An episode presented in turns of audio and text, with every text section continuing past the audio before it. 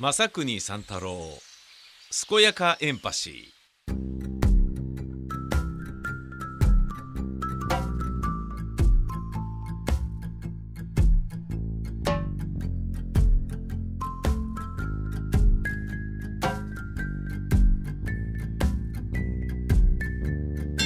おはよう正国三太郎くんおはようございます、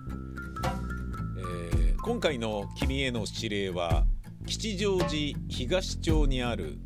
武蔵野八幡宮へ行ってもらうことである。こちらは吉祥寺の氏神様として有名な八幡様で、えー、かの坂上田村麻呂が八幡大社の分霊を祀ったのが、えー起源と伝えられている。もともと吉祥寺は小石川にあったがああ。明暦の大火で駒込に移り家を失った門前町の住民たちが現在の吉祥寺に移転した際にこの八幡宮を鎮守として信仰したと言われている。境内は約1300坪の広さがあり欅やクスノキなどが立ち並ぶ静かで荘厳なる佇まいは吉祥寺駅周辺の喧騒など嘘のように思えるほどだ。仕事の合間にリフレッシュで散策するもよし四季折々に季節、え景色を彩る野鳥や草木を観察するもよしさらには勝負運や仕事運にご利益があるそうなのでお参りするのも悪くはないだろう。ただしラジオの収録用にレコーダーを持ち歩いて小声でブツブツ言っていたら不審者と間違われて通報されても 当局は一切感知しない。なおこのメールは自動的に消滅しないのできちんとフォルダのゴミ箱に分類して処分するように。わかりました。えーラジオネーム鶴見の海坊主からいただきました。ありがとうございます。いやー助かったよ鶴見の海坊主に。本当に。やべえと思ってたんだ。やべえと思ってたっていうのはね、えー僕あのー年末進行の、えー番組の搬入がねあのー結構巻きでね搬入しないといけないんですよね。まあどの放送局であれね。年末年始ね社員さんがお休みになりますからね。で、えー元日放送の回は、えーとっとと納品しておったんですけどよっしゃこれで一休みできるぞみたいな感じで一休みしていたらあれ？と、えー1月の2週目以降 搬入してねえやと思ってやっべえと思ってで慌ててあの吉祥寺のねこのスタジオのパソコンの中身を見てみてうわ撮ってもいねえでやんのっつってどうするっつってやばいよこれはっつってでちょっとねあのご担当の方に連絡をしましてねええあのすいませんっつって明日の午後の搬入でもいいですか？とかって言って分かりました大丈夫ですよみたいな感じで。分かんない。心の中ではチッとかって言ってざけんなよ。みたいな感じで舌打ちされちゃってるのかもしれませんけれどあの大丈夫というふうにねお許しをいただけましたのでよかったっていうことなのね。でよかったっていうことなんだけどにしてもこれやべえぞと思ってもうだってデッドラインギリギリだからって思ってたのね。で遠くにロケ行ったらそれも間に合わねえじゃんと思ってどうどうすればいいんだみたいな感じだったのね。ねなのであのーやべえなって思ってたんだけどちょっとねメールをね吸い込んでみたところあこれいいじゃんみたいな。来てるじゃん鶴見の海坊主。武蔵野八幡宮っつう場所はだね。この吉祥寺の吉祥寺ブースと私が呼んでます。この吉祥寺ブースからは駅よりも近いんですよ。駅と八幡神社の真ん中辺にあるんですけど、えー、だまああの駅に向かうとどうしてもね信号だなんだっつってひっつかまりますから徒歩で行こうが何にしようがね。だけどもうここはすっごい近いですからあのもういもうなんかありがたいなんていうもんじゃないよっていう。でしかもあの行ってないからね。うん。2年前ぐらいにここにあのブースを移してね大塚というところで、えー、スタジオを構えておりましたのを、えー、引っ越しましてね吉祥寺に来たもののパルコとか丸井とか井の頭公園とかっていうのはまあプラプラ歩いたり、まあ、中抜けの時間潰しでそっち行ってみっかとかねあの行ったりはしましたし、えー、歩き回ったりもしているんですよ。なのだけれども武蔵野八幡宮は八幡神社行ってなかったからねもう毎日通ってるんですよその前を自転車でも通るし車でも通るしバイクでも通るし家と行き来するのに必ずそこの前を通ってるんですよ。でそこの前は通るけれどで実際あ俺これもしかしたら一回も行ってないかもしんないな。俺吉祥寺に18歳の時に吉祥寺北町に父親住んでたんですけどこのね武蔵野八幡宮の隣にある小野耳鼻科っていう耳鼻咽喉科に、えー、生体ポリープがね声の使いすぎで出てしまったり、えー、なんかね炎症を起こして何とかしてくださいみたいになってあの吸入器をねやったり。ね、楽屋に吸入器持っていくのがいいと思うよみたいなこと言われたりしながらそうですかっつってやったりしてたんだけどそこに通うことは何度となくあったのね。でこの間もねこの突発性難聴になったっていう時そこ行こうとしたんだけどもう激混みで入れねえやってなったんであの西荻窪の耳鼻科に行くことにしたんですけどその耳鼻科にはさんざっぱら行ってるんですよ。二十歳の頃から、えー、24歳ぐらいまでね。うん。なんのだけれどもその隣にある八幡神社には一回も行ってないと思うな。もしかして行ってないな。で中であのなんか縁日みたいなものをやってるのも知ってるしでそれにねもうぶち当たるとそこの前がもう渋滞してるからあの右折できないわけよ五日市街道から吉祥寺通りに曲がるっていう時もあの要はね歩行者が多いから信号がね右折が青になってても歩行者の横断歩道の青の間中ずっと歩行者がドワーって歩いてるから曲がれないんだよね。だからその八幡神社の縁日みたいなのやってる時はそこ曲がらずにまっすぐ行って成蹊大学の方から右に曲がってぐるっと回るそっちの方が右折できるんですよね。っていうようなあのなんかねどちらかというとこの八幡様は帰る人間にとったら邪魔だぜみたいな ところがあるものなんですよね。そうだな。行ってない可能性があるな。ちょっと行ってみますね。今からね。行ってみますねっていうのはうん。一回も行ってないのもね。だからさ東京生まれの東京育ちだと東京タワー登ったことがないとかっていうことも往々にしてあるわけよ。僕も東京タワーには行きたがらないっていう芝居を書いたことによって初めて行ったんですよね。あれ？行ったことなかったそういえばっていう感じ。東京タワーには行きたがらないっていうのは地方から上京した人が、えー、田舎者としてバカにされないために、えー、心がけておくべきことっていうのを劇団員が語っていてね。でそれは面白いなと思ってだから上野駅でキョロキョロしないとか、えー、銀座はドレスアップしていきましょうとか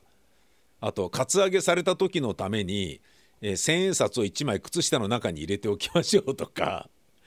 その中の一つに東京タワーには行きたがらないっていうのがあったんですよね。でそれをタイトルにしてあの地方出身者の前でね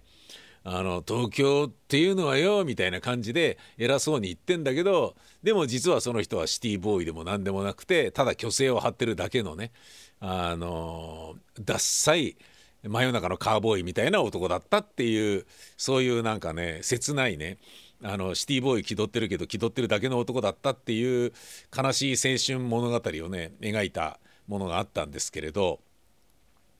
その時に東京タワーに行ってるぐらいだからそれってだってもう40歳近くなってると思いますよ。で東京で生まれても東京タワー行ってないわけでしょ？で吉祥寺に住んでても吉祥寺に職場があっても吉祥寺に親が住んでいたとしてもいた時期もこの武蔵野八幡宮には行ってないわけだからな何やってんだ俺はってねこれだから指令をもらうことによって行ってみる。東大元暮らしっていうね、えー、まさにそういうことなんでしょうね。ありがたいな鶴見の海坊主のねこれは本当に。近場で住むから搬入も間に合いそうだよっていうそういうことですね。はい。えー、まあ初めて行くとはいええー、僕の場合は去年の2023年の5月に、えー、父親が他界しましたので、えー、正直なことを申しますと神社に初詣には行かないんですよね。だからこれロケでは行くけどもうではしません。はい。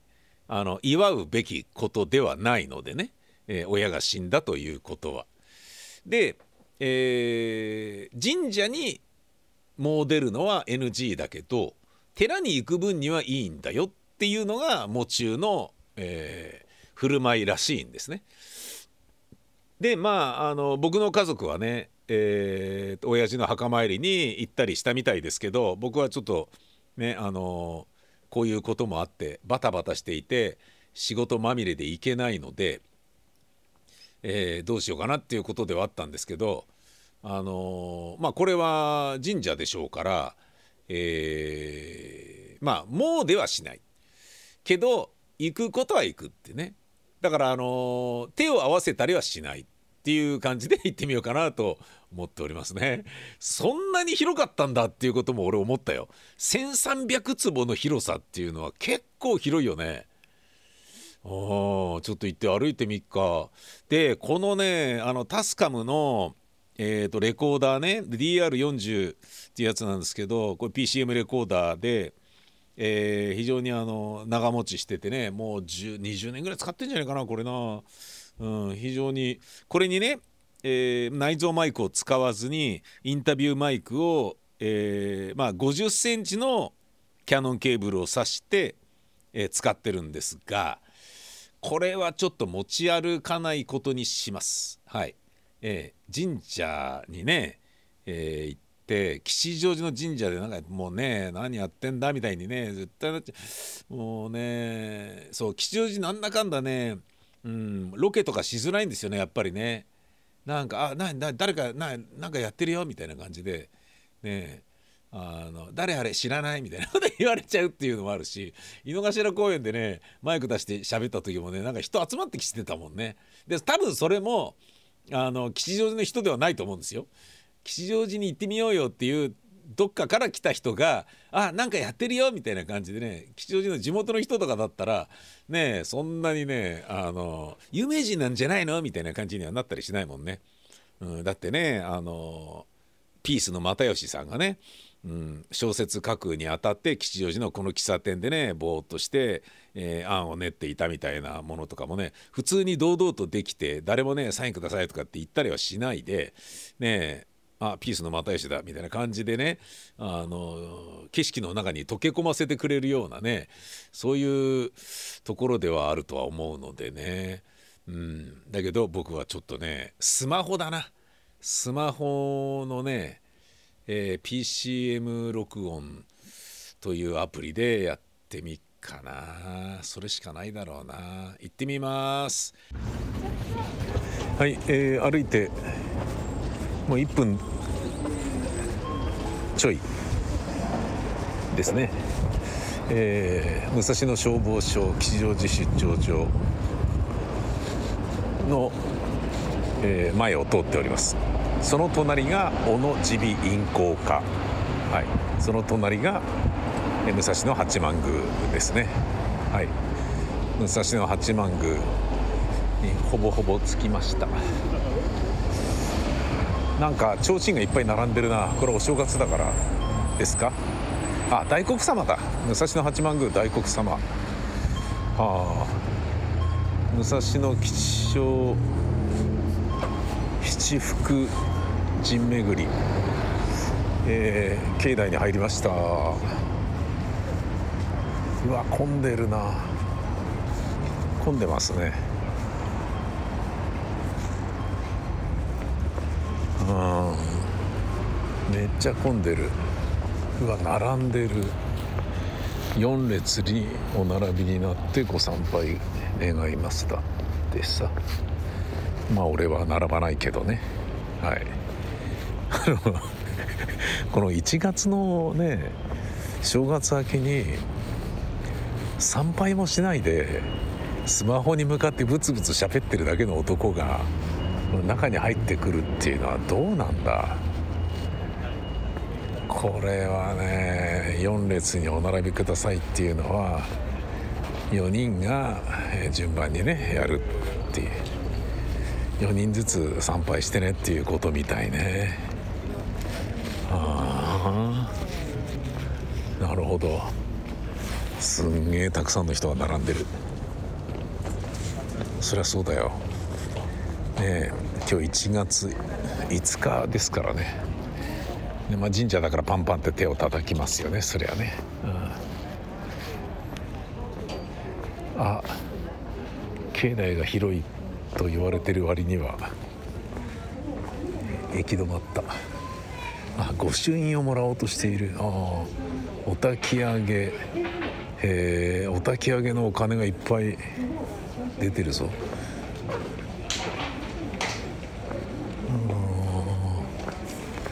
なるほどねすげえすげえ並んでる。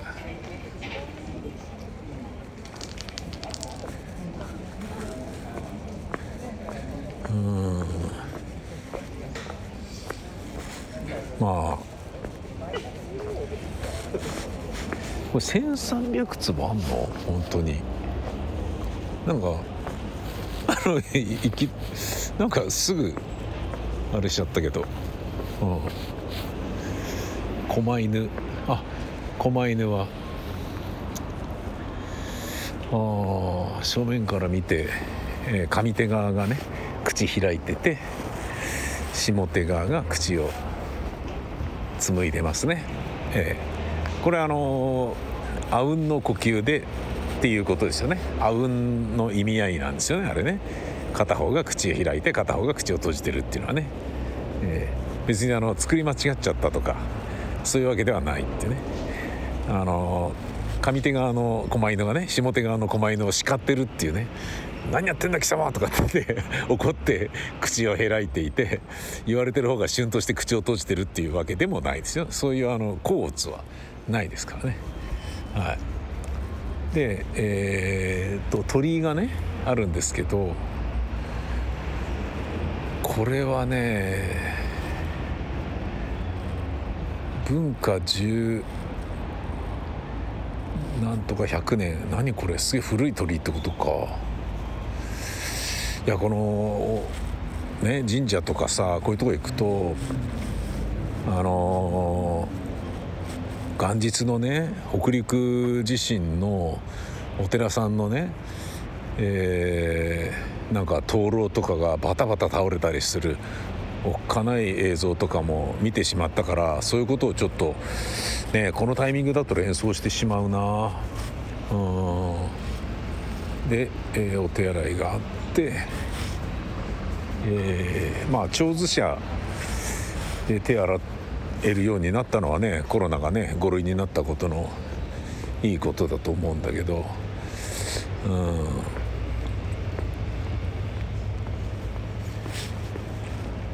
まあ初めて来た割にはえー、なんですかね あの感慨深いものは何もなかった。ひどいな。ひどいな。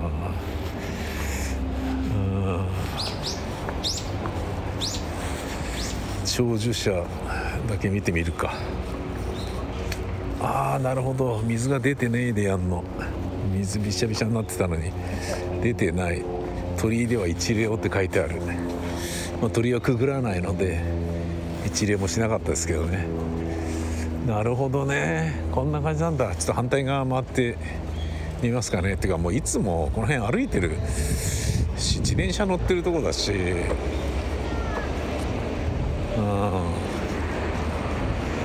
そんなにビビらなくてもいい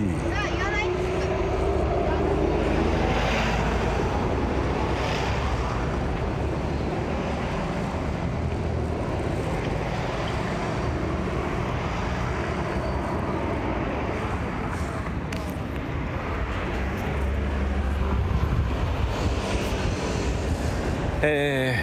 ー、この五日市街道と八幡神宮前の交差点で交差してるのは吉祥寺通りですよね。吉祥寺通りの挟んだ反対側が丸越。で、えー、僕もそこに買い物にたまに来たりしますね。でその対角線に渡ってねちょっと行ったところ左に曲がったところにケーズブラウニーっていうね、えー、ブラウニー専門店がありましてそれがねあのお姉さんがやられている一人でやられてるようなところなんですけどもともと自転車に、えー、乗せてねで駅とか吉祥寺の街で販売していたらしいんですよ。でそれがもうめっちゃ美味しいって評判になってバカ売れしてでお店を構えることができてで今のケーズブラウニーになったらしいんですよね。あのブラウニーってえーと、もうクソ甘いチョコレートみたいなイメージありますでしょ？そうじゃないもう本当焼き菓子としてのケーキみたいでだけど本当に美味しいですよ。でさっぱりしてるから2個ぐらいガツンと食えちゃうんだけどでもその甘ったるくないから食事っていう見方もできるようなそれがケーズブラウニーおすすめなんですけどね。本当に美味しい。ですが1個ね380円とかで意外と高いんだよね。まああの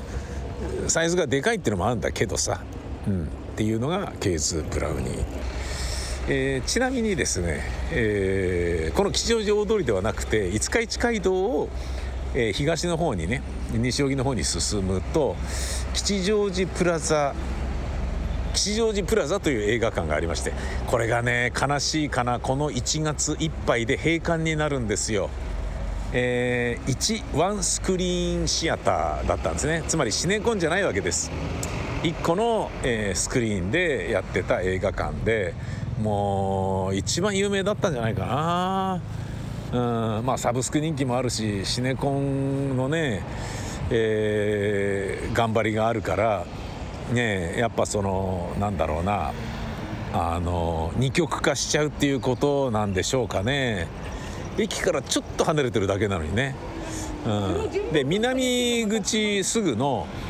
えーと、山田電機のね辺りにあるオデヨン座とかは当然ねいっぱいあるんだと思うんですよ。だけどこれ五日市街道まで出てくるとなると入らないんですかね。ワンスクリーンだとやっぱ入らないんですかね。うん。びっくりだね。閉館だなんて。でこんなね同じね吉祥寺のね中でも映画館でそんなにね白黒ねついちゃうもんなんだなっていうのはすごいショックでね。うわーこれちょっと今ねあの八武蔵野八幡宮の前まで戻ったんだけど止めどなく、えー、参拝に来るねやっぱり。今日は1月5日だからってことですか。とりあえず初詣行こうよみたいなことなんだろうね。みんなが流れるように言ってるよ。俺はなね とりあえず冷やかしで入って冷やかしで出るっていうブツブツ喋り続けてるだけなんだけどさ。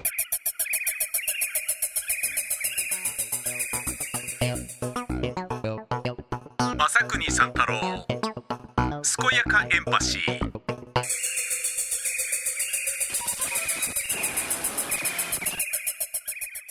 ースに戻りました、えー、やはり1月5日金曜日というのは仕事始めの人が多いんでしょうねきっとね。まあ初詣に来る人が後を絶たずなんかあのー邪魔しに来んなよみたいな なんか感じにちょっとなっちゃいましたね。そして、えー、いろいろと吉祥寺の街を見渡すことにより、えー、いろんなことがあの理解できて思い出して面白かったしセンチメンタルにもなりましたね。親の介護をここでしてたなとかね、えー、ここで親のね救急車呼んだなとかねバウスシアターなくなっちゃったな爆音映画祭良かったなとかね井の頭公園のねあそこではねこういうなんかボートに乗ったら別れるっていう伝説があったりとかわけわかんないことことがあったなとかねいろんなことを思い出しました。ほんじゃまたです。さいなら。